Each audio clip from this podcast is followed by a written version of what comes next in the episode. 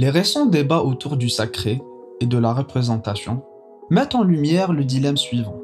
Tout ce qui est bon dans les médias grand public doit finalement se soumettre aux exigences du divertissement. Le mainstream, comme nous l'appelons, est en grande partie ce qui divertit. Il n'y a presque aucune sainteté qu'il ne veut pas violer. Il transforme chaque facette du discours sérieux en un acte de vaudeville pour un rire ou deux. Pourtant, cela ne devrait pas être surprenant, car c'est vers cela que les médias populaires sont orientés, subordonnant les idées au divertissement. C'est l'argument du livre de Neil Postman, Amusing Ourselves to Death.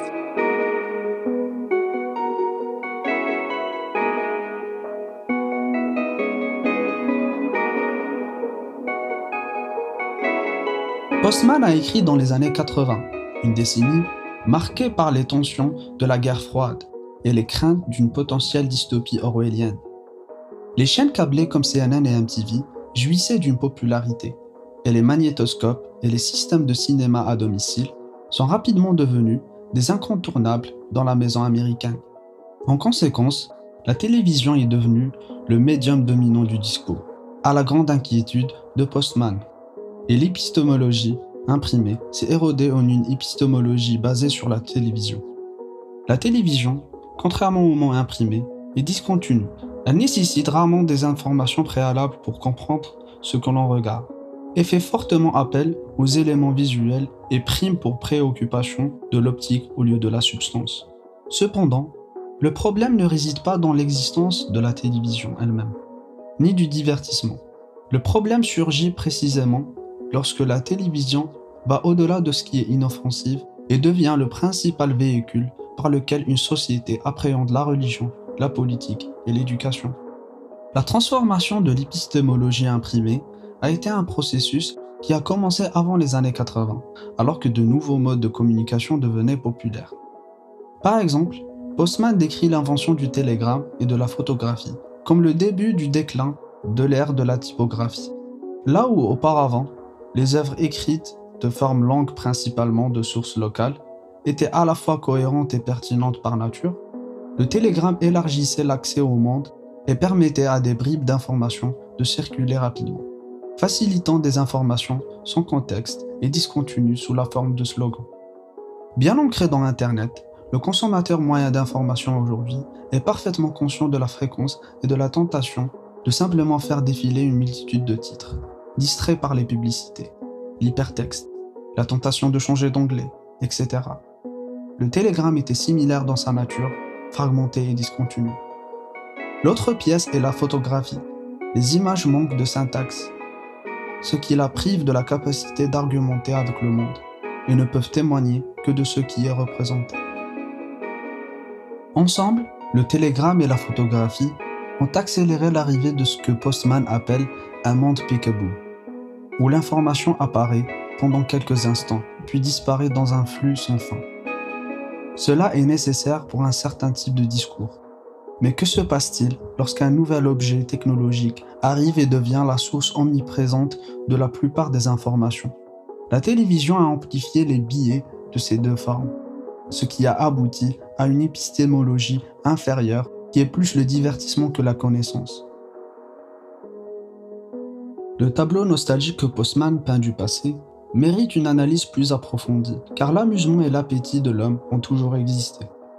Mais il est clair que l'accessibilité et l'omniprésence du divertissement se sont considérablement accrues.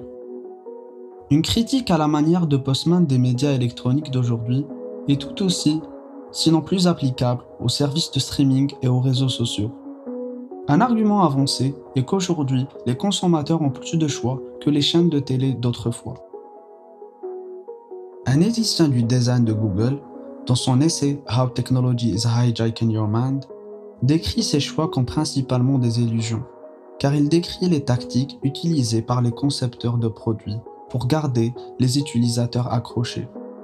Comme la télévision, les produits d'aujourd'hui exploitent largement les vulnérabilités psychologiques pour minimiser les chances que les utilisateurs s'arrêtent ou partent. Le monopole qu'ils ont sur le temps et les sources d'information grandit. Ces plateformes sont adaptées au divertissement et au sensationnel en premier lieu. Il n'est donc pas surprenant En les utilisant, notre discours emboîte le pas. Pourtant, c'est une réflexion sur les consommateurs autant que sur les producteurs de tels contenus. Nous sommes capables de critiquer les symptômes, mais qu'en est-il de ces médiums qui les rendent particulièrement adaptés à une culture d'influence? Même Postman reconnaît que la télévision est là pour rester. La télévision et les autres technologies modernes ont leurs objectifs, et leurs producteurs et utilisateurs sont généralement, on l'espère, bien intentionnés. Mais il y a des connaissances et des informations qui ne peuvent pas être transmises de manière adéquate par ces moyens, parce qu'ils ne sont pas construits pour cela, et leur conception réduit inévitablement le message. Malheureusement, il n'existe pas de solution du jour au lendemain. Postman consacre de simples pages aux obstacles en proposant des solutions faciles, principalement parce que ce n'est pas un problème que la plupart considèrent comme nécessitant une solution, et parce que aussi, une solution peut même ne pas exister. Cependant, l'impératif de comprendre le rôle de la technologie dans le discours repose sur le public, et le livre de Postman est un point de départ indispensable.